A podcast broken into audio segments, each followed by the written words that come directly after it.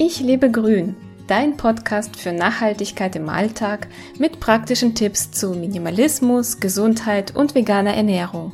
Ich bin Lisa Albrecht und freue mich, dass du dabei bist. Panikattacken wegen Kindheitstrauma nachhaltig heilen. Ich kann dir ein langes Liedchen davon singen, wie viele negative Erlebnisse oder Momente sich bei mir aus meiner Kindheit im Kopf festgesetzt haben.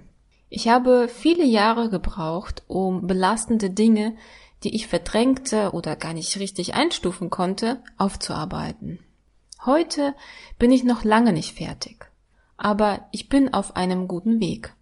Es gibt noch Situationen, auf die ich mit körperlichen Reaktionen wie Herzrasen, innerer Unruhe, Schweißausbrüchen, schwitzigen Händen, Ohnmachtsgefühl oder Kurzatmigkeit reagiere, obwohl sie schon lange vorbei sind.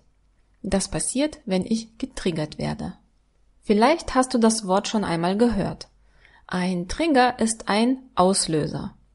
Bei Wikipedia fand ich diese Erklärung. Die betroffene Person hat ein durch den Trigger ausgelöstes plötzliches, intensives Wiedererleben eines vergangenen Erlebnisses oder früherer Gefühlszustände. Das kann so stark sein, dass die Person unfähig ist, sie als Erinnerung zu erkennen und erlebt sie förmlich als aktuelles Ereignis. Ich merke nicht immer, dass ich in so eine Situation gerate und somit getriggert werde. Spüre ich aber die Symptome, frage ich mich natürlich, was mit mir los ist. Schließlich sind sie alles andere als angenehm. Da ich schon Erfahrung damit habe, reagiere ich schnell darauf mit Selbsthilfe. Ich schaue mir die aktuelle Situation an und ziehe Verbindungen zu früher. Ich finde heute, nach intensiver Auseinandersetzung mit meiner Kindheit, immer eine Antwort. Ich erkläre mir, warum mein Körper reagiert und unmittelbar nach der Erkenntnis bzw. Erklärung kann ich regelrecht spüren, wie meine Symptome in nur wenigen Minuten abklingen. Es war ein langer Weg, bis ich das konnte, aber auch hier gilt, Übung macht den Meister. Somit konnte ich auch meine über Jahre anhaltenden Panikattacken verstehen und stark reduzieren bis völlig auflösen. Heute spüre ich die Situationen sehr gut und kann Panikattacken verhindern, da ich weiß, warum ich in bestimmten Situationen mit diversen körperlichen Symptomen reagiere. Gerne möchte ich dir noch an dieser Stelle das Buch von Stefanie Stahl, das heißt Das Kind in dir muss Heimat finden, empfehlen. Wenn du dich noch mehr für Panikattacken interessierst, empfehle ich dir zuerst meinen Blogartikel wie Panikattacken mein Leben bestimmt haben zu lesen. Dann gibt es auf dem Blog noch weitere Artikel, die ich dir ebenfalls gerne empfehle und auch verlinke. Zum Beispiel Mein wichtiger Schritt bei Panikattacken in 2016 oder Ich stelle mich meiner Angststörung und verreise alleine oder auch Wer Stress sagt, meint Angst. Die Links zu den empfohlenen Artikeln findest du im Blogbeitrag. Heute geht es mir sehr gut und ich kann jedem nur empfehlen, an seinen Baustellen dran zu bleiben und zu arbeiten.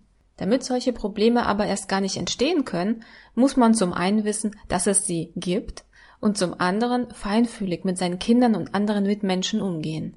Warum es so wichtig ist, bereits bei den Kindern anzufangen, kann ich aus eigener Erfahrung sagen.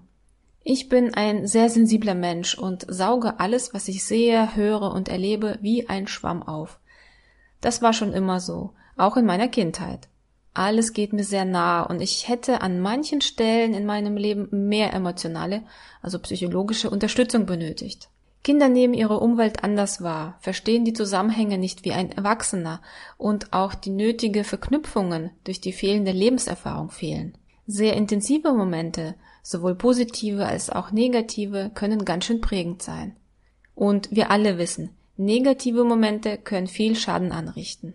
Erfahrungen prägen und formen den Menschen, das ist völlig normal.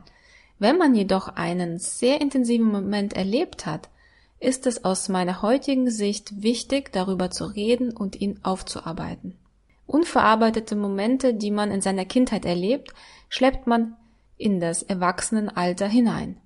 Was daraus dann wird, spüre ich ja selbst. Und das muss nicht sein.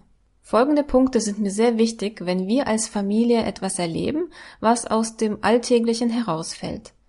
Es ist unmöglich, alles aufzuzählen, aber man sollte bei sehr vielen Momenten einfach die Augen offen halten und schauen, wie sie sich auf dein Kind oder andere Mitmenschen auswirken.